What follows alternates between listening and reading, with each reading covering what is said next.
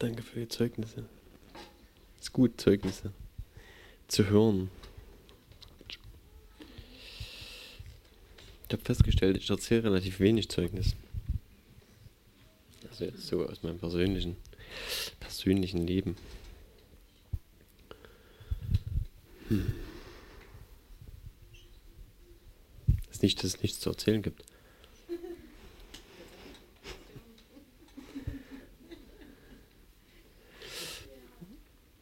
Aber ich habe fest.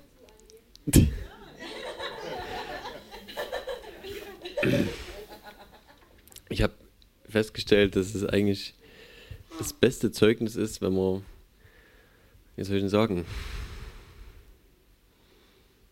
wenn man, ja, wie beschreibt man das?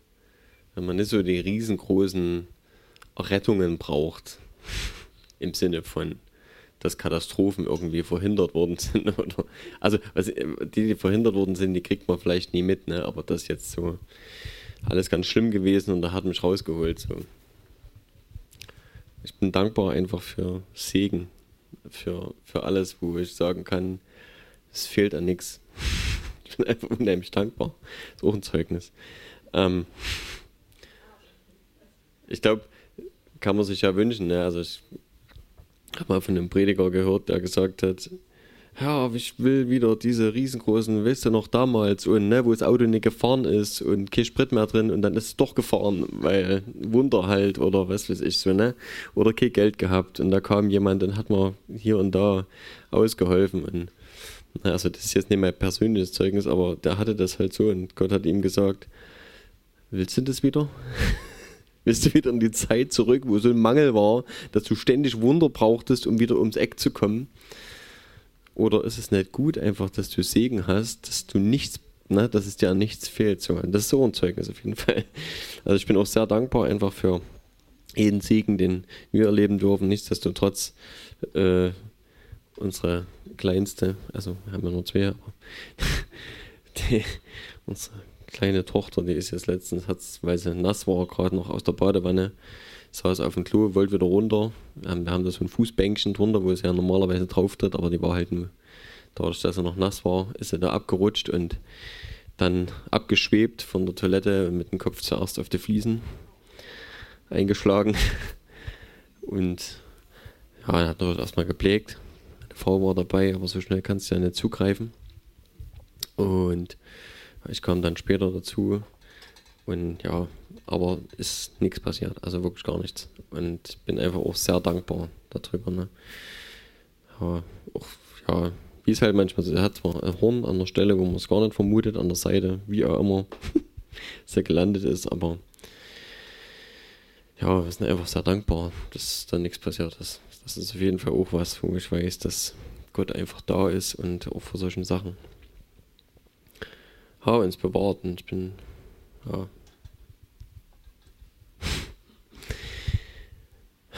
Danke, Herr, einfach für, für deine Bewahrung und für alles, was wir erleben dürfen aus deiner Hand, für deine Versorgung, für gute Dinge, die wir einfach von unserem himmlischen Vater kriegen dürfen, Herr. Und Herr, es ist nichts selbstverständlich, was wir hier auf der Erde erleben und mit dir erleben. Und doch ist es für dich selbstverständlich, dass du hilfst, dass du da bist und dass du uns alles das geben willst. Ja klar, es ist für dich selbstverständlich, dass du deinen Kindern gute Gaben geben willst und uns beschenken willst. Ja, ich danke dir dafür. Du bist so gut, Herr. Ähm, aber, ähm, ich will mal was vorlesen aus dem Hebräer. Ach so, vielleicht noch nebenbei. Wer mich hat letztens reden hören, äh, ist noch nicht online, ähm, aber dort wird man den Fehler dann immer wieder hören. Ich hatte letztens die Geschichte von Naaman oder Naeman, wie er immer übersetzt ist, ähm, erzählt, der also dann letztlich so demütig war, sich ähm, im dreckigen Jordan unterzutauchen auf den Geheiß von Elisa hin oder seines Dieners. Elina, Elisa hatte nicht mal persönlich mit ihm geredet.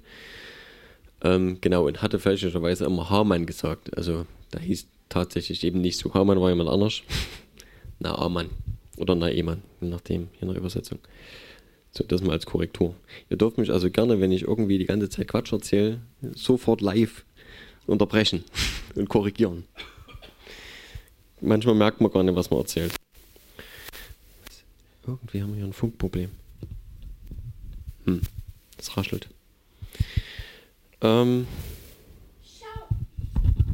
vielleicht brauchen wir neue Akkus, mal sehen. Und zwar wollte ich mal aus dem Hebräer was vorlesen. Ich weiß besser nicht, wo ich anfange.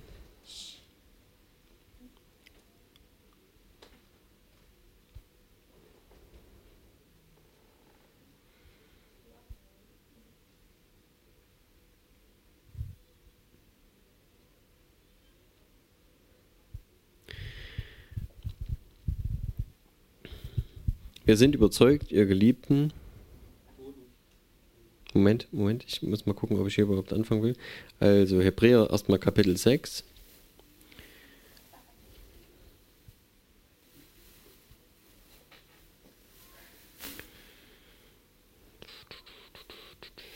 Ach, ich fange mal hier hinten an. Oh, das Gerausche, Entschuldigung. Wir wünschen aber, ist hier besser? Wir wünschen aber, dass jeder von euch denselben Eifer beweise. Entschuldigung, das ist also Vers 11, habe ich gesagt? Ja, Vers 11. Hebräer 6, Vers 11. Wir wünschen aber, dass jeder von euch denselben Eifer beweise, sodass ihr die Hoffnung mit voller Gewissheit festhaltet bis ans Ende. Damit ihr ja nicht träge werdet, sondern Nachfolger derer, die durch Glauben und Geduld die Verheißung erben.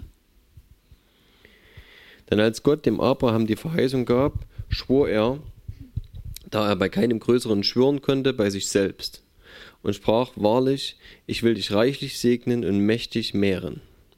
Und da jener auf diese Weise geduldig wartete, also Abraham, äh, geduldig wartete, erlangte er die Verheißung. Denn Menschen schwören ja bei einem Größeren, und für sie ist der Eid das Ende allen Widerspruchs und dient als Bürgschaft. Darum hat Gott, als er den Erben der Verheißung in noch stärkerem Maße beweisen wollte, wie unabänderlich sein Ratschluss ist, sich mit einem Eid verbürgt, damit wir durch zwei unabänderliche Handlungen, in denen Gott unmöglich lügen konnte, eine starke Ermutigung haben. Wir, die wir unsere Zuflucht dazu genommen haben, die dargebotene Hoffnung zu ergreifen. Äh, genau. Ist manchmal ein bisschen schwer nachzuvollziehen. Habe ich jetzt irgendwas falsch gelesen?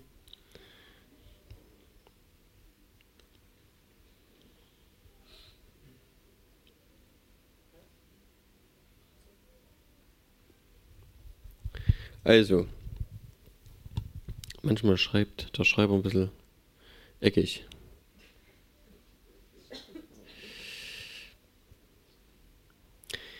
Interessant fand ich damals auf jeden Fall, dass Gott sehr viel Wert drauf legt, ähm, vielleicht um das mal ein bisschen weicher zu übersetzen, dass Gott sehr viel Wert drauf legt, dass wir ihm vertrauen.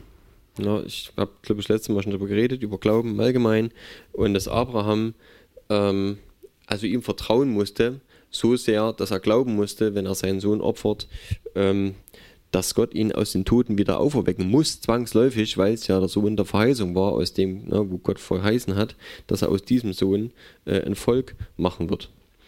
Nun steht hier nochmal drin, und das muss irgendwo im Hebräer noch stehen, also dass Gott, weil er bei keinem Höheren schwören kann, Ne? Menschen schwören ja bei etwas Höherem, um im Prinzip keinen Widerspruch mehr zuzulassen, um felsenfest das zu belegen und festzumachen, das ist so.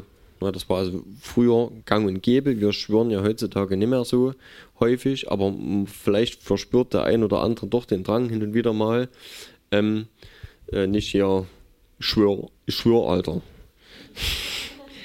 das heißt meistens dann nicht das wirklich. Das ist, ne, also man weiß, das ist vielleicht so heutzutage im Slang wieder irgendwo angekommen. Aber man möchte gern, dass der andere einem glaubt, wenn man was sagt. Das ist ja klar. Ne? Und wie viel mehr wünscht sich natürlich Gott, dass wir seine Verheißungen glauben. Und Gott hat nichts, woran, wobei er schwören kann, weil er ja der Schöpfer aller Dinge ist.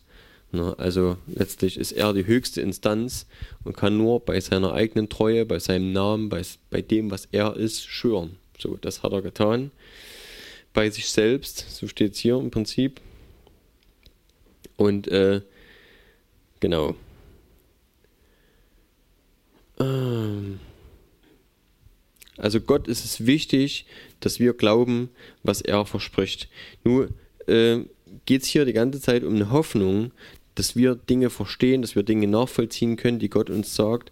Und es ist für uns, und ich komme jetzt dazu im Vers 19, ähm, eine Hoffnung und mehr noch als das ist. Hier steht, diese Hoffnung halten wir fest als einen sicheren und festen Anker der Seele, der auch hineinreicht ins Innere hinter den Vorhang, wohin Jesus als Vorläufer für uns eingegangen ist, der hohe Priester in Ewigkeit geworden ist nach der Weise Melchisedeks.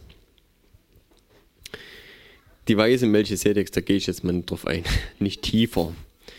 Das äh, im Prinzip, äh, ich kann es kurz erklären. Im Prinzip geht es darum, Melchisedek war damals ein, ein König und Priester, der den Abraham kennengelernt hat, mehr oder weniger so, und der nicht in einem Priestergeschlecht entstammte, der also im Prinzip von irgendwoher kam und Gott trotzdem äh, vertreten hat und Abraham wusste, ihm kann ich meinen Zehnten geben, ihm kann ich eine Gabe geben und die ist an der richtigen Stelle dort, damit kommt sie bei Gott an irgendwo. Und, ähm, das bedeutet, wenn Jesus ein Priester nach der Weise Melchisedeks ist, dann heißt das, er ist genauso im Prinzip ursprünglich nicht, er ist ja nicht aus dem Stamm Levi, ne, also im Prinzip nicht aus dem Priestergeschlecht, sondern er kommt, hat eine andere Ursprung, einen anderen Ursprung, kommt aus einer anderen Quelle so. Und ist übergeordnet eigentlich eine, ein königliches Geschlecht und der eigentlich von Juda abstammt. Und also na, das Menschliche im Prinzip aus den Stämmen hergeleitet und natürlich darüber noch eigentlich sogar vom Vater direkt kommt, aus dem Himmel kommt, also eigentlich gar keinen menschlichen Ursprung hat. Ähm, deswegen ist Jesus ein hoher Priester, der im Prinzip aus einem ganz anderen eine ganz andere Abstammung hat, als damals das Priestergeschlecht normalerweise hatte. Also das ist im Prinzip das, was es bedeutet. Wenn dort irgendwo steht, Jesus, hoher Priester aus dem, äh, nach der Weise Melchisedeks, dann bedeutet das einfach, dass er keiner typischen Abstammung, äh, ja, keine typische Priesterabstammung nach dem damaligen äh, Gebrauch oder Brauch hatte, wie das halt üblicherweise so unter den im Volk Israel war. Gut, aber worum es eigentlich geht. Diese Hoffnung halten wir fest als einen sicheren und festen Anker der Seele. Ich glaube, dass es unheimlich wichtig ist. Man kann natürlich immer wieder die jetzige Zeit herholen. Wir lesen jeden Tag neue Nachrichten. Also, das macht ja Nachrichten aus irgendwo. Aber wir wissen, das geht drunter und drüber, immer wieder neue Meldungen, was jetzt gilt, was nicht gilt, was jetzt gerade wieder die neuesten Ideen sind für unsere Rettung, äh, gesundheitsmäßig oder auch unser ganzer Staat, wenn wir endlich wieder einkaufen gehen dürfen, ohne dass wir uns ständig irgendwie irgendwelchen äh, Spitzfindigkeiten unterziehen müssen äh, und Spießrutenlauf und was auch immer. Es ist schon irgendwie so, dass, glaube ich, viele Menschen gerade ziemlich wackeln und das Gewackel hat ein Stück weit damit zu tun, dass man keinen Grund hat. Und ich habe mich hin und wieder mal hinreißen lassen, auch in meinem Status irgendwelche News zu teilen, die ich gut fand. Der eine oder andere hat es vielleicht gelesen. Und mir geht es grundlegend immer darum, ich wünsche mir, dass Leute die Wahrheit sehen. Ich wünsche mir, dass Leute sich nicht verunsichern lassen von irgendwelchen Nachrichten. Ähm, und äh, ja, die Medienlandschaft wird ja, sag ich mal, von allen möglichen Einflüssen beherrscht irgendwo. Manches soll so sein, manches soll so klingen, anderes wird wieder angefeindet und dann gibt es Shitstorm und hast du nicht gesehen, geht drunter und drüber da auch. Und ich glaube, dass wir eine andere Grundlage brauchen, um festzustehen. Ähm, und ich habe aus dritter Hand oder keine Ahnung, wie viel das dann schon wieder sind. Die Geschichte von Smith Wigglesworth, der wer das vielleicht kennt, ein Mann Gottes, der also im, als Heilungs, in einem Heilungsdienst unheimlich stark war, äh, irgendwann im frühen 20. Jahrhundert. Und als ein Gastprediger im Prinzip oder Prediger, der selber auch äh, sehr bekannt ist, Lester Samuel, äh, leben alle schon nicht mehr, bei ihm zu Besuch war, weil sie sich irgendwo kennengelernt hatten. Dann kam er äh, vor sein Haus und äh, war eigentlich ein Ami und war aber dort in England zu Gast, hatte sich dort so ein bisschen auch angepasst mit Schirm, Charme und Melone.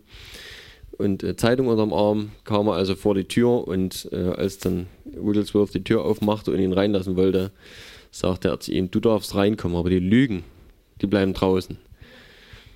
Und ich glaube, dass das eine gute Einstellung ist. Also er wollte die Zeitung tatsächlich nicht in seinem Haus haben. Ähm, es war also damals schon äh, als Lügenpresse verschrien, das Blatt. Echt wie heute. Nee, ich glaube, dass, äh, dass der Punkt ist, dass gegenüber dem, was wir in der Bibel lesen, die Welt nicht viel anderes hat als Lügen. So hart wie das manchmal ist. Weil ja nun die Welt ohne Gott einfach von jemand anderem regiert wird. Ne? Der Satan ist der Vater der Lüge, so können wir es in der Bibel lesen. Und ähm, es ist unheimlich wichtig, dass wir uns immer wieder danach ausstrecken, die Wahrheit zu kennen und zu wissen. Ähm, das ist erstmal nur ein, ein, wie soll ich sagen, eine Kopfsache. Ne?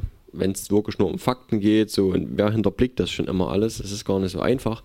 Aber ich glaube, dass es noch viel wichtiger ist, in die Tiefe zu gucken und hier gibt es, der Ausdruck hier ist sehr interessant. Hier steht, diese Hoffnung, ähm, ich muss jetzt nochmal kurz oben lesen, um was es geht. Darum hat Gott, als er den Erben der Verheißung in noch stärkerem Maße beweisen wollte, äh, wie unabänderlich sein Ratschluss ist.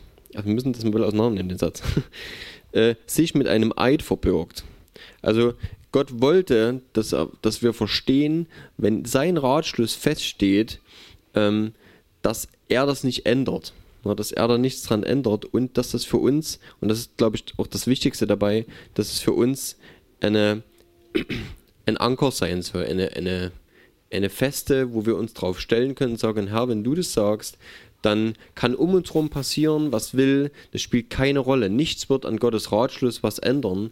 Die Dinge, die auf unserer Erde passieren, die um uns herum ja passieren, die passieren. Aber das hat nichts mit uns zu tun. Es hat nichts damit zu tun, dass Gott die Dinge, die er tun will, nicht tun kann. Oder dass er in irgendeiner Form da aufgehalten wird. Ja. Also, wenn Gott in irgendeinem Schreckensregime, was auf der Welt gerade herrscht, vorhat, eine Erweckung unter den Christen hervorzubringen, dann wird die geschehen. Das ändert gar nichts an der politischen Lage. Das spielt möglicherweise, ne, hat das eine mit dem anderen nichts zu tun. Jesus hat sein Reich, wenn man es so sehen will, gegründet in der Besatzerherrschaft der Römer. Mittendrin. Und es hat der Geschichte keinen Abbruch getan. Er ist nicht aufgehalten worden, die haben keine Versammlungsverbote äh, verhängt. Ne? Hätten ja auch sagen können, nee, bei 100 ist Schluss. Aber es waren 4.000, 5.000 Leute. Und, also Männer, wenn die Zählung so ist, ne? dass nur Männer gezählt werden. So, also fast wahrscheinlich gut das Doppelte. Lass mal 10.000 Leute dort gewesen sein. Wahnsinn. Ja, und alle sind noch satt geworden. Da gab es noch Essen. Und ähm, sie, das hat alles, ist egal gewesen. Wenn Gott was tun will, dann tut er es. Egal was um, äh, egal was drumherum passiert. Und dann spielt es auch keine Rolle, ob gerade irgendein Kaiser an der Macht ist oder ein König oder eine Demokratie herrscht oder na, es ist egal. Und das ist, glaube ich, wichtig für uns, dass wir unseren Blick daraufhin ändern und dass Dinge, egal wie doof sie sind, und ganz ehrlich, ich stimme mit vielen überein und ich bin auch jemand, der sich dann gerne aufregt. Also nicht, dass mir das Spaß macht, aber leider tue ich es dann. Ähm, einfach auch, weil ich wirklich die Wahrheit liebe und ich wünsche mir, dass Leute die Wahrheit erkennen.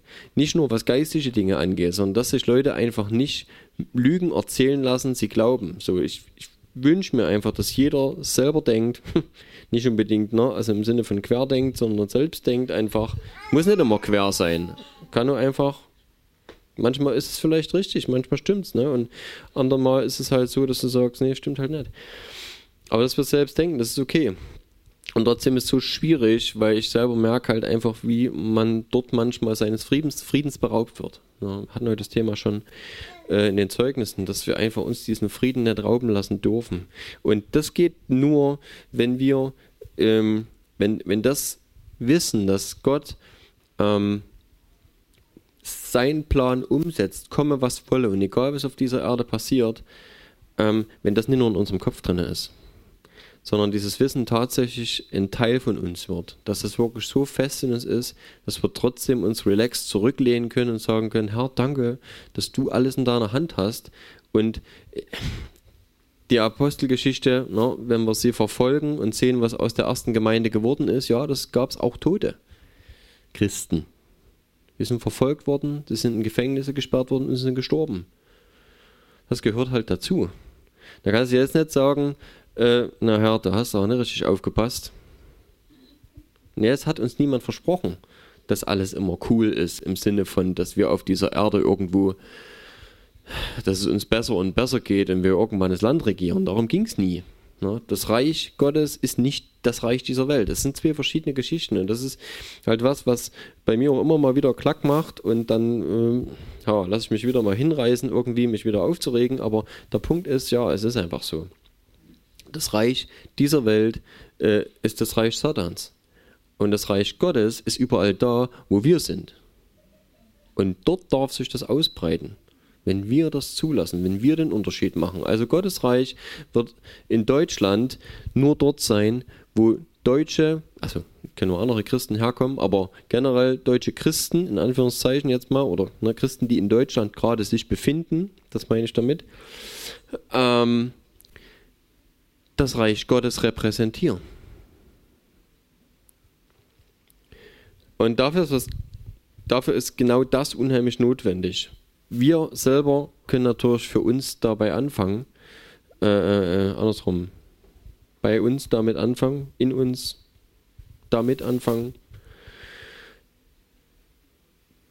dass dieses, diese Realität Gottes tatsächlich, tatsächlich ähm, ha, uns bestimmt, unser Denken bestimmt, unser Handeln bestimmt und unsere Gefühle auch bestimmt. Das ist echt abgefahren, dass unsere Gefühle manchmal mit uns durchgehen, was sie halt tun, ähm, weil unsere Seele ja doch ein Teil ist von uns und ich sag's manchmal, ähm, es hat sich ja manchmal so auch in einem pfingstlich-charismatischen Bereich so vielleicht auch ein Stück weit eingebürgert, äh, die Seele ein bisschen zu unterminieren und zu sagen, ja, nee, wir müssen geistlich, ne? nicht seelisch, sondern geistlich und wird seelisch und fleischlich auf, auf eine Stufe gestellt, was nicht ganz stimmt.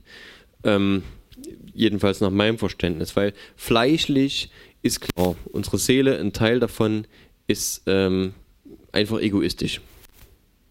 Faul, äh, ja, selbstsüchtig, nicht unbedingt immer dafür zu begeistern, anderen zu helfen, irgendwas herzugeben, Bequemlichkeit aufzugeben, keine Frage. Ein Teil unserer Seele ist einfach Fleisch.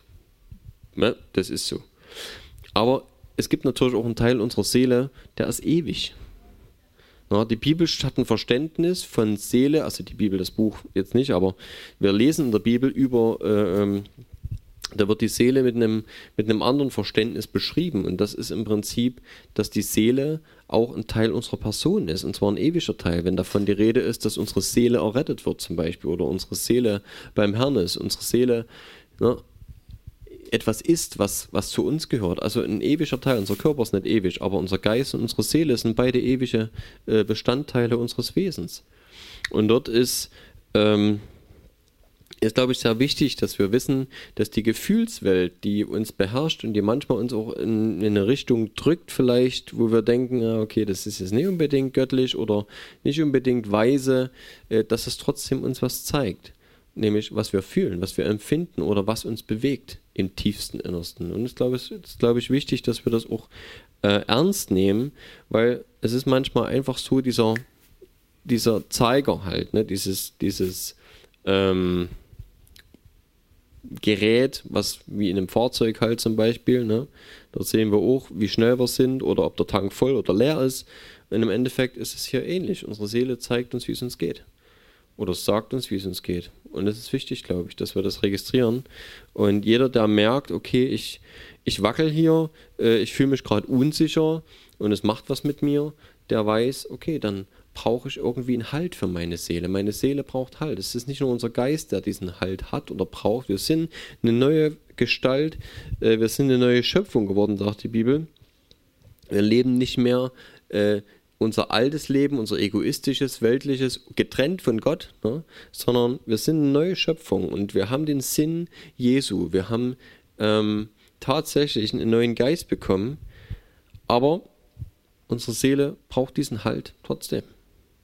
Und hier steht im Vers 19, ähm, ich wollte eigentlich vorhin das, den, den Rest noch zu Ende lesen, also dass Gott sich ähm, verbürgt hat, damit wir durch zwei unabänderliche Handlungen, in denen Gott unmöglich lügen konnte, eine starke Ermutigung haben. Ne? Also dass wir eine Bestätigung bekommen dafür, dass Gott das tut, was er verspricht und er äh, selber auch unheimlich will, dass, dass wir das, also deswegen ne, dieser, dieses Versprechen, dass wir es ernst nehmen. Ähm,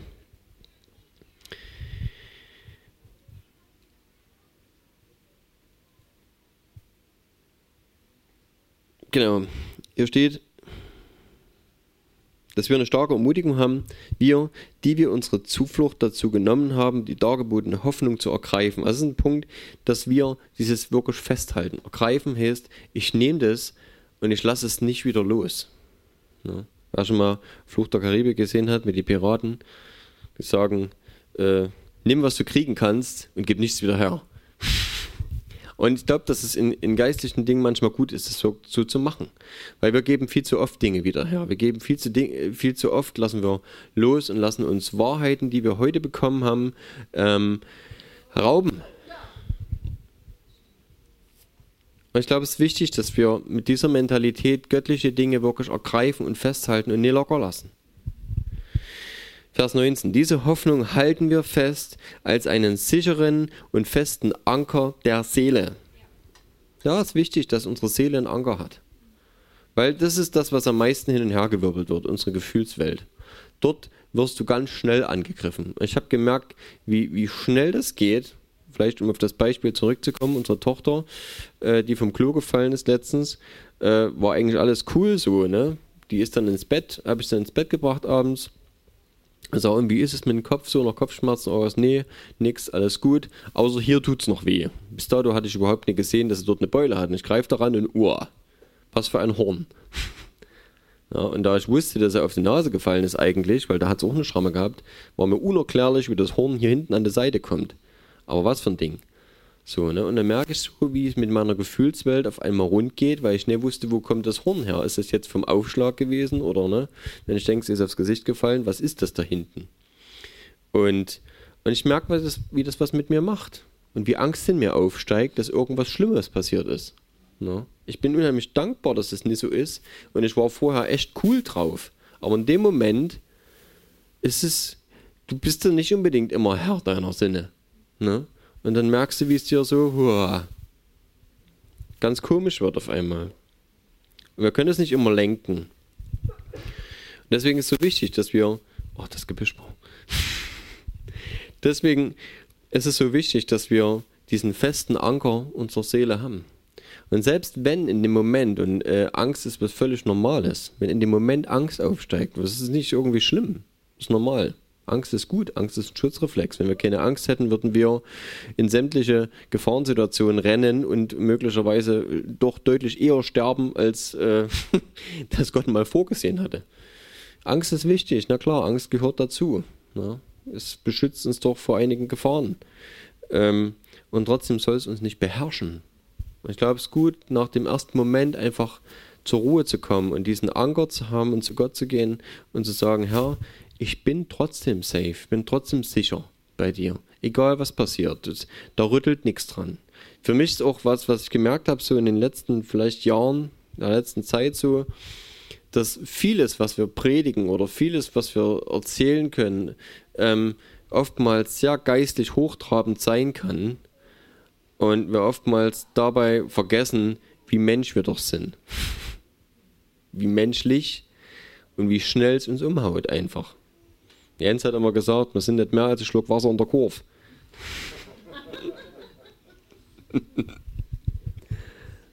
Na, körperlich gesehen.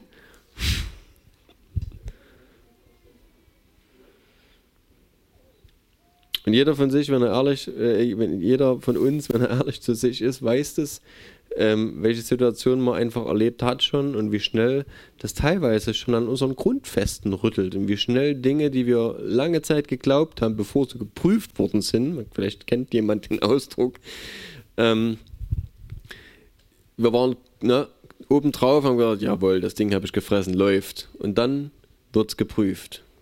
Und dann merkst du, inwieweit das passt oder nicht passt. Das ist nicht immer so einfach. Das, klar, ich habe vielleicht auch schon früher das immer betont, Bibel lesen in der Zeit, wo es gut geht. Oder Glauben aufbauen. Ne? Wie baust du Glauben auf? Es gibt nur den einen Hinweis im Prinzip im Hebräer 11, na, was Glauben ist und dass der Glauben aus dem Hören kommt und die Hör, äh, das Hören aus der Predigt, dass wir es hören, hören, hören, hören, so lange bis wir es glauben, weil was hast du anderes als derjenige, der dir ein Versprechen gibt, äh, als dass derjenige, der dir ein Versprechen gibt, dir das Versprechen gibt und du das hörst. Und wenn du der Person vertraust, die dir etwas verspricht, dass du das dann glaubst und mehr hast du nicht. So lange, bis sich das erfüllt, was versprochen wurde. Ne? Und deswegen ist es so wichtig, dass unser Glaube aufgebaut wird. Und ja, es ist oft so, dass wir, wenn wir es mit dem Kampf vergleichen, wir kennen im Epheser die äh, Waffenrüstung, von der die Rede ist, wenn du im Beschuss, unter Beschuss stehst, das Schild ist das Schild des Glaubens, ne? Wenn du unter Beschuss stehst, dann kannst du anfangen, dir ein Schild zu zimmern. Aber bis dahin haben dich schon einige Pfeile getroffen und verwundet. Das Schild sollte fertig sein, bevor der Kampf losgeht.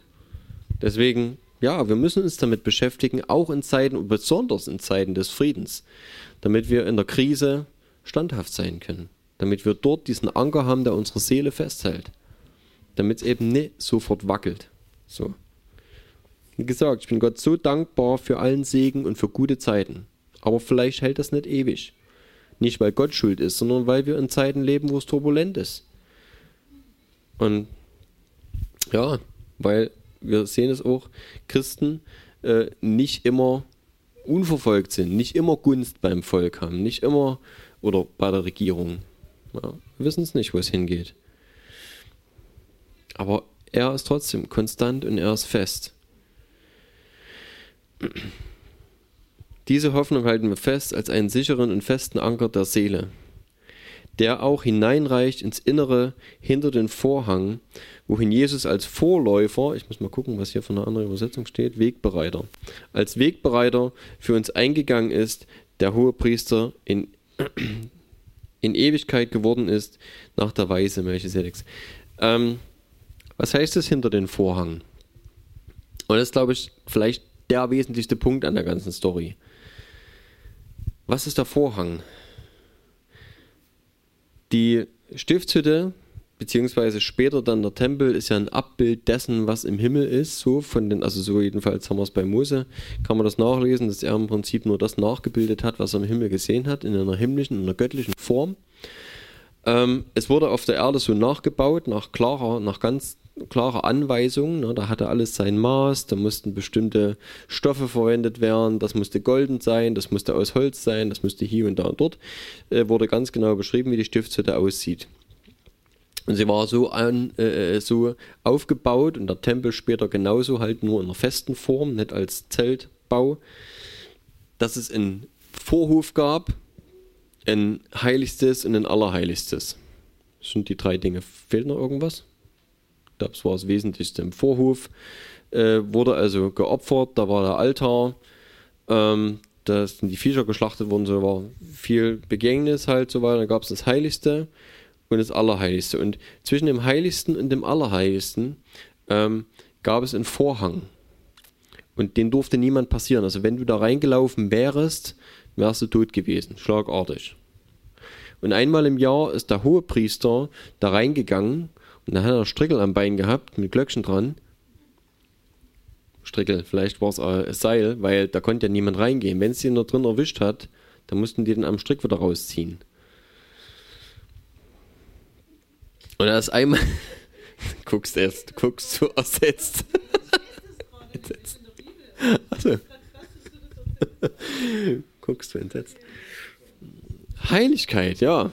Ne? Also, das. Äh, es ist halt auch anders als heute. Ne? Ähm, jetzt, wo der Heilige Geist hier auf der Erde ist, ähm, ist der Begriff Heiligkeit ähm, nicht mehr ganz so präsent, vielleicht auch in unser aller Denken und schon gar nicht in der Auffassung der Welt, äh, wie das mal war. In der Stiftshütte, das war das erste Mal, dass wirklich Gott so sich unter viele Menschen, ich hätte fast gesagt, getraut hat, aber äh, Gott in, in also ich meine, im Neuen Testament interessanterweise gibt es eine ähm, Beschreibung, dass ähm, immer dann, wenn von der Herr sprach, der Herr erschien, der Herr tat dies oder das, im Alten Testament lesen wir im Neuen Testament der Engel des Herrn. Im Neuen Testament wird es immer erklärt. Zum Beispiel sprach der Engel des Herrn aus dem Busch zum Mose. Ja. Und es gibt wiederum eine andere Stelle, wo steht, äh, das sagt Jesus selber, glaube ich, dass ähm, Gott kein Haus braucht auf dieser Erde, weil die Erde ist der, Füßel, äh, äh ist der Schemel seiner Füße. Ja. Also Gott wohnt nicht in Gebäuden aus Händen, aus Menschenhänden gemacht. Unmöglich. Ja, Gott passt einfach nicht rein. Vielleicht kann man es so am besten ausdrücken. Das heißt, Gott persönlich, der Herr, der Vater, der Schöpfer dieses Universums, hat jetzt nicht in den Tempel gepasst, nur ins Allerheiligste. Aber seine Gegenwart, seine Heiligkeit, seine, sein Geist äh, oder auch in Vertretung jemand, der seine Gegenwart transportieren kann, so wird es vielleicht mal beschreiben, ein Engel, der im Prinzip als Mediator, als Medium, als Trans Transportmittel für die Herrlichkeit, die Anwesenheit oder auch die Stimme Gottes da sein kann. Das konnte passieren. Zum Beispiel als Wolkensäule, als Feuersäule, ähm, wie er vor dem Volk Israel hergezogen ist und und und. Also wir lesen solche Erscheinungen sehr oft in der Bibel. Und die waren definitiv immer von Heiligkeit geprägt und von dieser Energie, dieser Kraft, dieser Herrlichkeit auch, die Gott im Prinzip dort gezeigt hat auf dieser Erde. So sehr, dass Berge gebrannt haben, gebebt haben und na, also Sturm war, Erdbeben und ja, enorme Bewegung einfach auf dieser Erde. Weil die Erde auch nicht dafür gemacht ist, einfach die Kraft und die Herrlichkeit Gottes auszuhalten in dem Sinn. Wir auch nicht. Na, vielleicht auch die beste Beschreibung dafür, wenn Leute fragen, was sind Manifestationen eigentlich? Das ist die Reaktion deines Körpers auf Gottes Gegenwart. Da knistert es im Karton. Ja, ist also. Nicht, dass wir das unbedingt herbeiwünschen, sagen, oh, ich möchte mal wieder wackeln oder mal wieder auf dem Boden liegen, was schön ist. Ne? Das heißt nicht, dass da jetzt ne, lebensverändernde Dinge unbedingt jetzt passieren, sondern es ist einfach Gottes Gegenwart. Wir lesen das im Alten Testament schon, äh, selbst da, wo Gottes Geist nicht flächendeckend war, da hat es Leute einfach umgehauen. Ne? Und am verrücktesten zum Beispiel die Geschichte mit Saul, ne, wer das kennt, äh, der wirklich nicht gut drauf war. Da war jetzt nicht unbedingt jemand, der sich danach ausges ausgestreckt hätte und sich gewünscht hätte, einfach von Gott mal wieder berührt zu werden. Im Gegenteil, da war völlig anders drauf. Da wollte David ans Leder ne? und ist dorthin gegangen, wo, die, wo David gerade war, nämlich unter den Propheten, ähm, sich zurückgezogen hatte oder Schutz gesucht hatte und äh, ja, und ist dort meilenweit vorher schon niedergestreckt worden von Gottes Geist und lag da, hat gezittert in, in naja, Unterwäsche und, ähm, und hat geweissagt. Also war Gottes Geist so stark, dass der einfach die Wahrheiten Gottes erzählen musste, obwohl er eigentlich überhaupt völlig falsch gepolt war. Ja, das kann passieren. Und ich wünsche mir natürlich auch, dass es mehr passiert. Wir haben das in den letzten Jahrhunderten immer mal wieder gehabt, dass Erweckungen irgendwo waren und dass es wirklich Orte gab, wo die so, na, die so elektrifiziert waren von Gottes Gegenwart, dass dort einfach unglaublich viel passiert ist und dass dort ähm, Menschen geheilt worden sind in der ganzen Veranstaltung, ohne dass jemand hingegangen ist und eine Hand aufgelegt hat. Die sind einfach nur noch vor auf die Bühne gekommen und haben Zeugnis gegeben, weil sie geheilt worden sind. Ja, ich wünsche mir das natürlich. Super. Aber es war halt nicht immer so. So, zurück zum, äh, zur Stiftshütte. Dort ähm, gab es also diesen Vorhang. Und einmal im Jahr ist der hohe Priester reingegangen, hat äh, äh, Buße getan für das Volk. Zuerst für sich selbst, musste er, sonst hat er gar nicht reingedurft. Und dann für das Volk. Und musste also dort äh, auch Opfer bringen für das Volk. Und wie gesagt, und wenn der sollte irgendwie unrein gewesen sein und wäre dort drin gestorben, dann hätten sie ihn halt wieder rausgezogen. So. Hatten, ach nee, das Glöckchen hat er wohl am Bein oder Rock oder irgendwo gehabt. Ähm, na, wenn der nicht mehr gebimmelt hat, dann lag er da. Konnten sie wieder rausziehen. Ich weiß nicht, ob das passiert ist. Keine Ahnung. Aber dieser Vorhang war da und es gab eine Trennung zwischen der Heiligkeit Gottes und den Menschen, weil die Menschen einfach sündhaft sind und es gab keinen, äh, äh, äh, keine Verbindung dazwischen. Wir, wir durften da einfach nicht rein. Und erst als Jesus gestorben ist, und das ist so eine unglaubliche Tragweite, die da passiert ist, wir haben es vielleicht schon äh, in der einen oder anderen Auslegung gehört, ähm, der Vorhang von oben nach unten durchgerissen ist, als Jesus gestorben ist. Er hat diese, diese Trennung ähm, zerstört. Er hat eine Verbindung geschaffen, die nie da war vorher. Die war nie da. Es gab diese Heiligkeit, diese Reinheit unter dem Volk mit Opfern, mit Blutvergießen und und und. Das gab es auch nur für die Israeliten. Na? Und es war im Prinzip dazu da, nicht um die Menschen gerecht zu machen, in dem Sinne, dass sie errettet gewesen wären, sondern es gab es nur, um eine temporäre, eine vorübergehende Reinheit herzustellen, dass Gott in seiner Herrlichkeit überhaupt irgendwie dort sein konnte unter dem Volk. Ja, das war im Prinzip der Status, der erreicht wurde, ist ein Status von Reinheit. Mit den Geboten, das irgendwie so hinzukriegen, dass Gott sich unter ihm bewegen konnte. Ähm, und trotzdem gab es auch diese persönliche Verbindung zwischen den Menschen und Gott nicht in dem Maß, sondern es, auch dort wollten sie ja immer diesen Mittler haben zwischen, zwischen sich und Gott. Sie wollten auch nie persönlich. Ne? Die 70 Ältesten damals hätten ja vor den Berg treten können und, und sagen können, Herr, wir wollen alle diese Beziehung mit dir haben. Ne? Und sie haben Mose vorgeschoben gesagt, nee, mach du mal. Sie wollen das nicht. Aber Gott hat es trotzdem gemacht. Durch Jesus. Er hat dann irgendwann gesagt, jetzt Schluss mit diesem Stellvertretertum. Ich will, dass jeder Mensch eine persönliche Beziehung zu mir hat. Und jeder auch in seiner eigenen Verantwortung letztlich dann steht. Das kann niemand für dich machen. Ne? Auch wenn die Kirche das manchmal gerne anders gehabt hätte, dass sie Dinge und Rituale eingeführt haben, wie jetzt zum Beispiel die Kindstaufe, ne, wo halt jemand sagt, ich glaube stellvertretend für das Kind und so weiter. Ich meine, wer das wissen will, darf es auch jetzt, ich will nie irgendwie hetzen oder irgendwas, wer gerne Näheres wissen will, darf es gerne auch mit mir persönlich darüber unterhalten oder wenn ihr jemanden kennt, der da Fragen hat. Das Ding ist 200, ist über 200 Jahre nach Jesus überhaupt erst eingeführt worden. Vielleicht das am Rande. Ähm, aus bestimmten Gründen natürlich. Ne? Die Leute haben auch ihre Gründe gehabt, warum sie das angefangen haben mit der Kindstaufe. Aber es ist nicht, nicht das Einzige. Es gibt viel, viel mehr, was die institutionalisierte Kirche irgendwann angefangen hat. Und wir müssen aufpassen, dass wir nicht die nächsten Dinge aufbauen. Weil was ist, was ist, was ist der Unterschied? Es, bis zu dem Vorhang haben die Leute Dinge getan. Symbolische Handlungen. Sie haben Dinge gemacht. Es wurde geopfert. Es gab goldenes Gerödel, irgendwelche na, Schüsseln, Becher, Näpfe und was du alles so gebraucht hast für das ganze Zinnober. War ja wichtig und gab sogar eine Beschreibung, wie das auszusehen hat. Aber das war alles nicht im Allerheiligsten. Das hat nichts mit der Beziehung in dem Sinne zu tun gehabt, dass die Leute wirklich Gott erkannt und ergriffen hätten und gesagt hätten, hey, ich habe eine Herzensbeziehung zu Gott. Nee, das war alles draußen. Das waren alles Dinge, die man tun musste, um einen gewissen Reinheitsstatus zu erreichen. Und teilweise machen das Leute heute noch ganz genauso.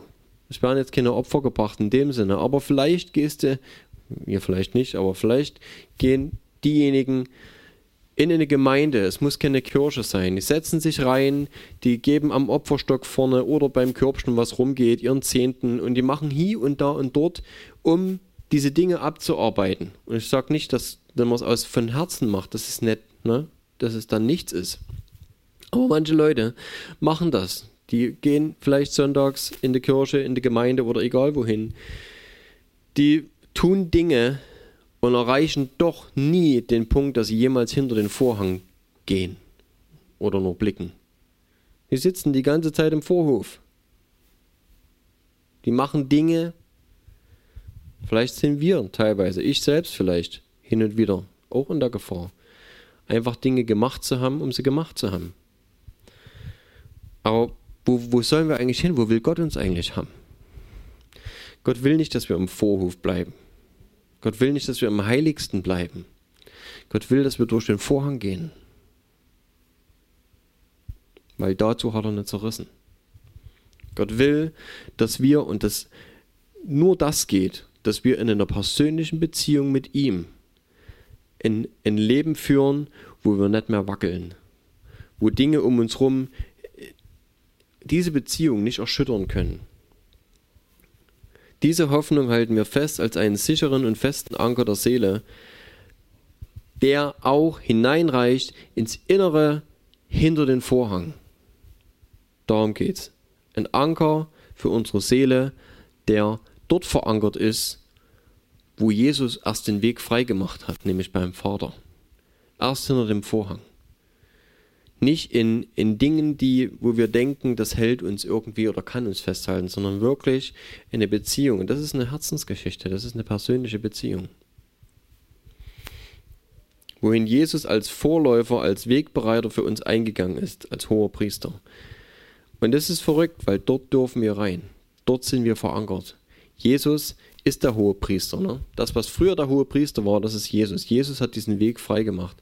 Und das macht den Unterschied aus. Und ich glaube, dass wenn wir diesen Unterschied machen wollen, wenn, wenn wir in dieser Welt, wo äh, der Teufel regiert, wo Angst regiert, wir leben das aktuell tatsächlich so, dass wirklich Angst geschürt wird, Angst gemacht wird, damit wir bestimmte Dinge tun. Ja? Aus Angst. Uns unterordnen, aus Angst, ähm, uns, weiß ich, impfen lassen oder irgendwelche anderen Sachen machen. Es muss am Ende eh jeder selber entscheiden, was er tut. Ne? Aber Angst sollte nicht das, nicht das Motiv sein. Diese Welt ist einfach komplett anders gestrickt. Wir haben lange Zeit Frieden gehabt, uns haben sie lange in Ruhe gelassen. Wir wissen nicht, wie es jetzt weitergeht. Aber wichtig ist, unsere Motivation und unser Leiter, unsere Leitung muss sein, dass wir verankert sind in dem Allerheiligsten. Dass unsere Seele auch dort verankert ist, ne? so wie das hier steht. Und Jesus hat uns ja nicht alleine gelassen. Wir wissen, wir haben den Heiligen Geist. Und der ist uns geschickt worden. Und das ist für mich auf jeden Fall trotzdem so ein starkes Bild, ähm, dieser Vorhang.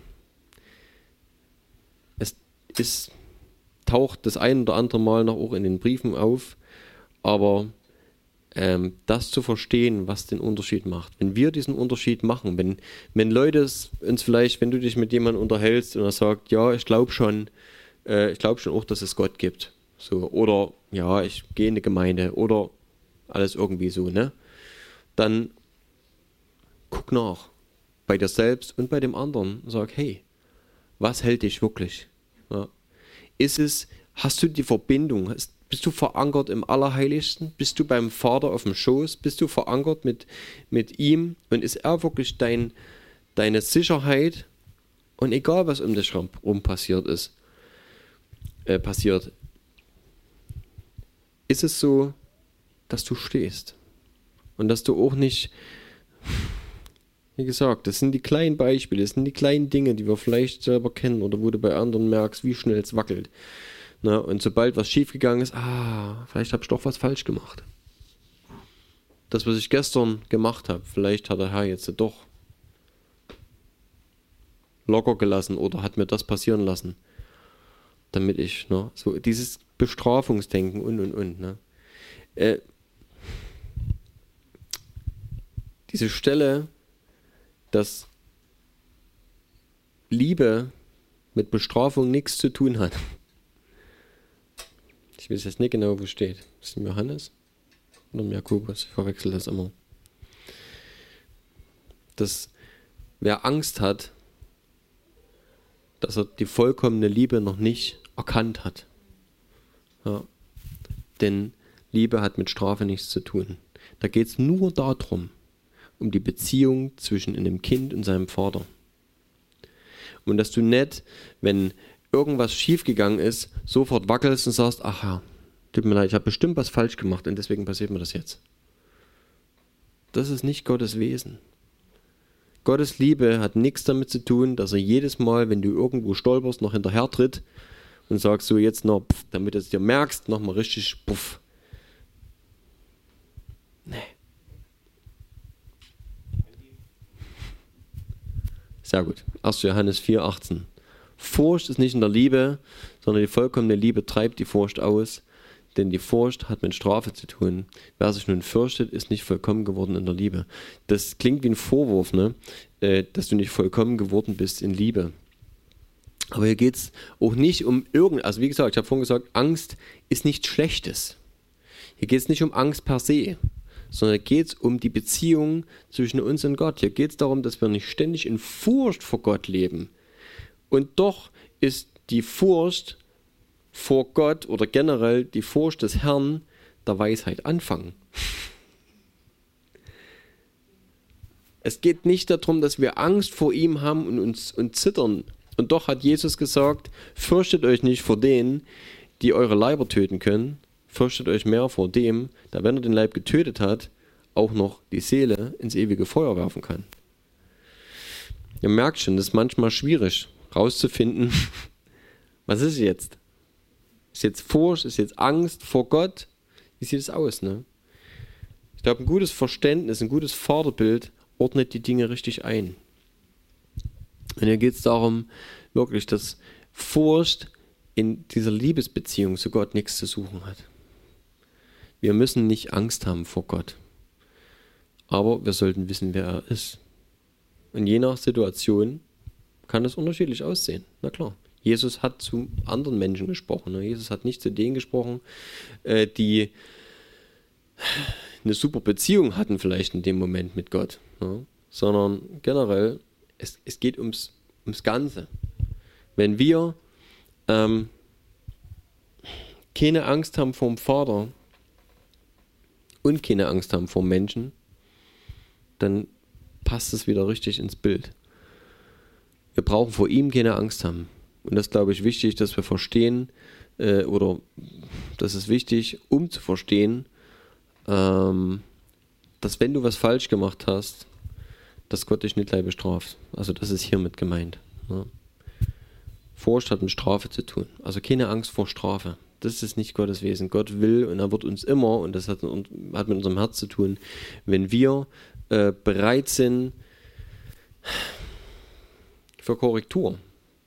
Das ist ja der Punkt. Ne? Also wenn ich jetzt stolz bin, wenn ich nicht sage, ach ja, weißt du, ich mache das jetzt so, weil ich spiele es besser, wie es geht. Sondern wenn wir sagen, Herr, was immer du willst, du hast recht. Du bist derjenige, der weiß, wo es lang geht. Dann wird Gott nie nötig haben, dich irgendwie irgendwo hinzuschubsen oder zu bestrafen oder keine Ahnung was. Sondern dann darfst du wissen, Herr, Papa, in deiner Liebe bin ich geborgen. Und was immer passiert, du willst es nicht. Negative Dinge meine ich, ne? Was immer hier Schlechtes passiert, du willst es nicht.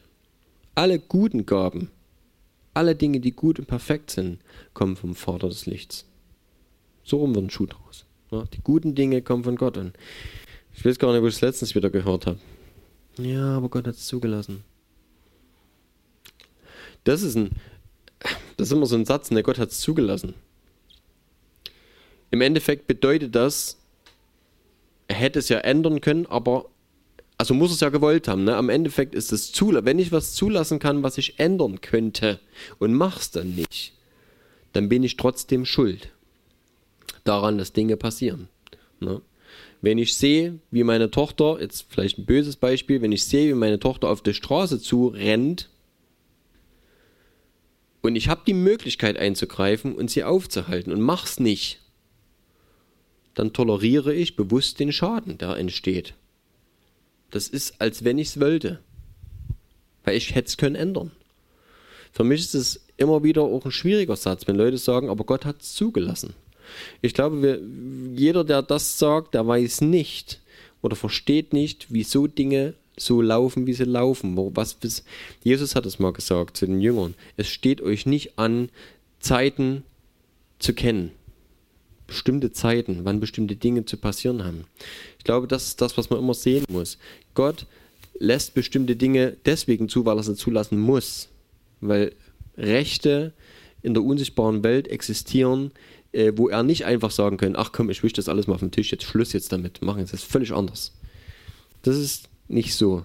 Ja, sondern Dinge passieren. Und wir lesen bei Hiob, dass als die Söhne Gottes äh, vor den Thron kommen, dass der Teufel sich da hinstellt und sagt, hallo, bin auch da. Und Gott sagt, na, wo warst du? Oh, hier und da. Und sie unterhalten sich über Dinge, die auf der Erde passieren. Es gibt Gesetzmäßigkeiten, in der unsichtbaren Welt, die sind nicht so, wie wir uns das vorstellen vielleicht. Wir denken manchmal, und es wird uns vielleicht auch so präsentiert, als dass der allmächtige Gott ja alles auch wieder wegwischen kann und machen kann, wie es ihm gerade passt. Und ne, es gibt Dinge, die wir dort an der Stelle übersehen. Und bestimmte Regime, bestimmte Reiche, bestimmte Fürstentümer auf der Welt haben ihre Zeit. Sie entstehen, sie haben eine Verweildauer und sie vergehen wieder. Und sie haben das Recht dazu. Glaube ich. kann jeder auch anders sehen. Muss man anhand der Bibel nachgucken. Aber ich glaube, dass es ähm, nicht viel Sinn macht zu gucken, in dem Sinne, warum ist es jetzt so und kann das nicht anders sein und jetzt müssen wir fürbitten und beten und machen. Beispiel vielleicht dafür, ähm, ich weiß, das geht jetzt ein bisschen noch über das Thema eigentlich raus, ähm, als äh, Nehemia, beziehungsweise auch Daniel und äh, wer war noch, die gehören glaube ich nicht in dieselbe Zeit, aber Esra und Nehemia gehören in dieselbe Zeit.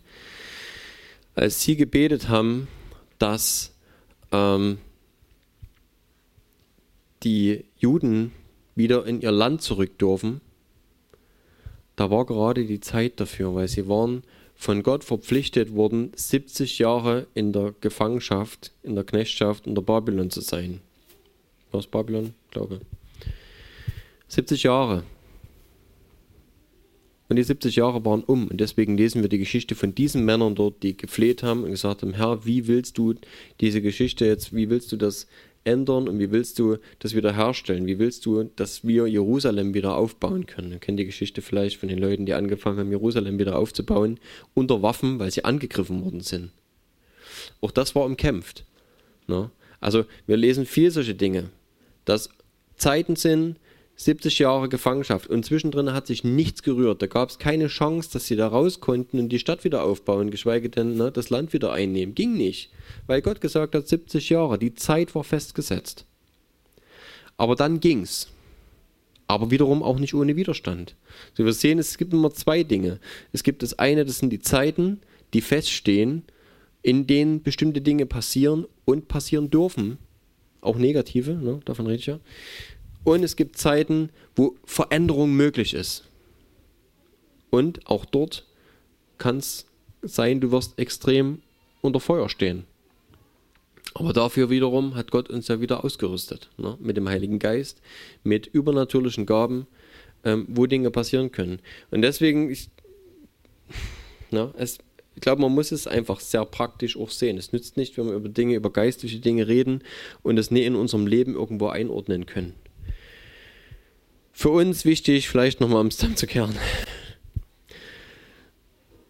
Wir brauchen diese, dass wir verhaftet sind im Allerheiligsten, dass wir dort verankert sind, dass wir eine persönliche Beziehung zum Vater haben, die Jesus möglich gemacht hat, die Jesus äh, hergestellt hat und der Vorhang zerrissen wurde und dass wir persönlich in das Allerheiligste dürfen. Durch Jesus sind wir reingewaschen, sind wir gerechtfertigt worden. Er wurde zum Fluch, wir zur Gerechtigkeit. Ist echt abgefahren, dass das so benannt worden ist, dass er zum Fluch wurde und wir zur Gerechtigkeit gemacht. Ja, personalisiert. Und Gott sieht uns durch das Werk, das, was Jesus gemacht hat, gerechtfertigt in weißen Klamotten vor Gott stehen. Ja, also vor ihm, vor seinem Thron. Wir dürfen dorthin, weil wir wenn wir das für uns annehmen, sagen, Jesus ist mein Retter, Jesus hat es für mich gemacht, dürfen wir dort stehen. Und Jesus hat uns den Heiligen Geist gegeben, damit wir das, genau diese Tatsache hier repräsentieren dürfen, verkörpern dürfen, dass wir das Reich Gottes auf dieser Erde transportieren dürfen. Und genau. Deswegen auch in dieser Zeit, jetzt und auch in Zukunft, egal wie die Geschichte weitergeht, wir dürfen wissen, wo wir sind, dürfen wir Gott vertreten, dürfen wir sein Reich präsentieren, egal was das Reich der Welt gerade darstellt. Ist egal. Ne? Egal welcher Herrscher gerade herrscht, ob wir in einer Demokratie leben, ob wir in einer Diktatur leben, das spielt alles keine Rolle. Ob Leute uns bescheißen oder uns Gutes tun, ob Leute korrupt sind oder ehrlich, egal wer was mit uns macht, wir dürfen wissen, wir dienen einem König, der nicht von dieser Welt ist, dessen Reich hier nicht ist und uns beeinflusst durch diese Dinge, die in der Welt passieren, sondern wir dürfen einem König dienen, Jesus, und dem himmlischen Vater, ähm, dessen Reich dieses hier bei weitem überdauern wird. In Ewigkeit. Danke, Jesus, dass, dass dein Reich nicht von dieser Welt ist. Jesus, du hast es selber gesagt, Herr. Dass die, die Weltreiche nicht Macht haben, wenn sie nicht von oben ihnen gegeben worden ist.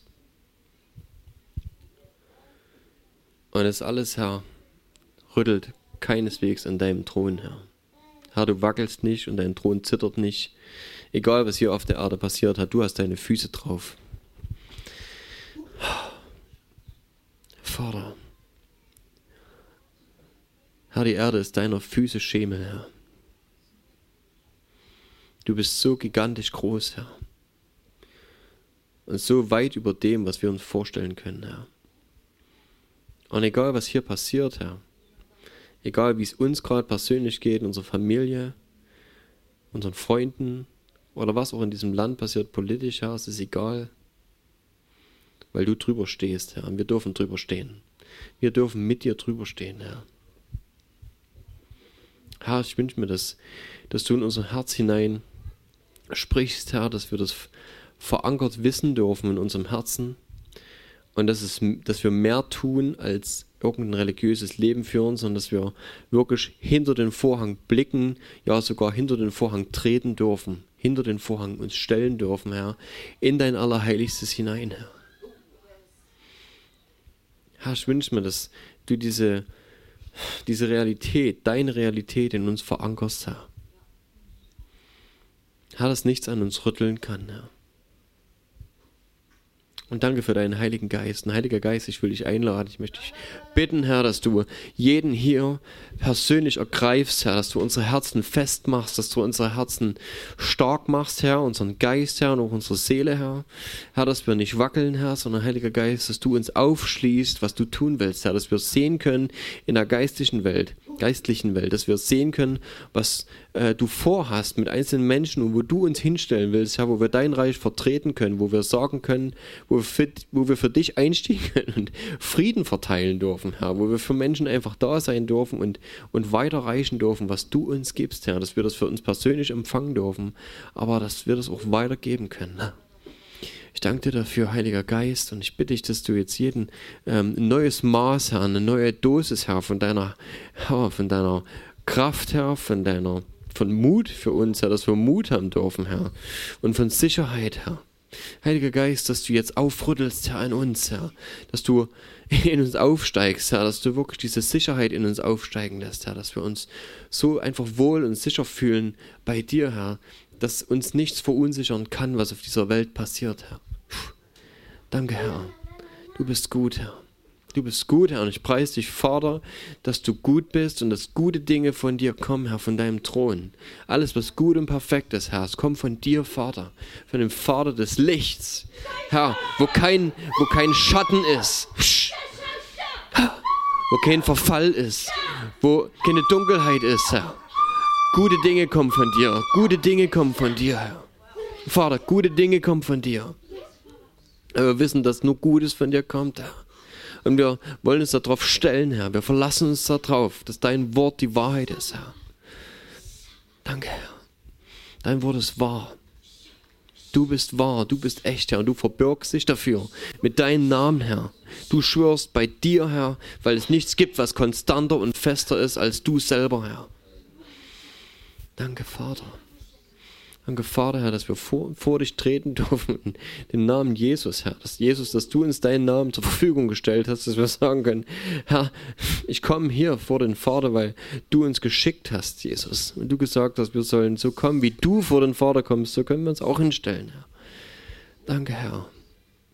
Danke für deinen Frieden, Herr. Und ich danke dir, Heiliger Geist, dass du jeden erfüllst, Herr, mit diesem Frieden, mit dieser tiefen Zuversicht, mit dieser Hoffnung, Herr, die in Ewigkeit gegründet ist und die verankert ist, Herr, hinter dem Vorhang, im Allerheiligsten, Herr.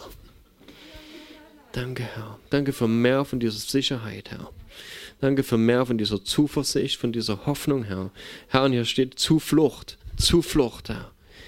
Danke für diese Zuflucht, dass wir dort sein dürfen, Herr, dass wir uns dorthin flüchten dürfen, weil das unsere sichere Basis ist, Herr. Dass das Reich ist, wo wir wohnen dürfen, Herr. Du hast uns versetzt, Herr, aus dem Reich der Finsternis, hast du uns rausgerissen in das Reich deines Sohnes Jesus. In das Reich deines Sohnes Jesus, Herr. Da dürfen wir Bürger sein, da dürfen wir in Ewigkeit leben, Herr. Danke, dass wir hier dein Reich vertreten dürfen, Herr. Wir wollen es tun, Herr. Wir wollen mit Freude und Dankbarkeit einfach da sein, Herr. Hier in dieser Welt stehen. Danke, Herr. Hm.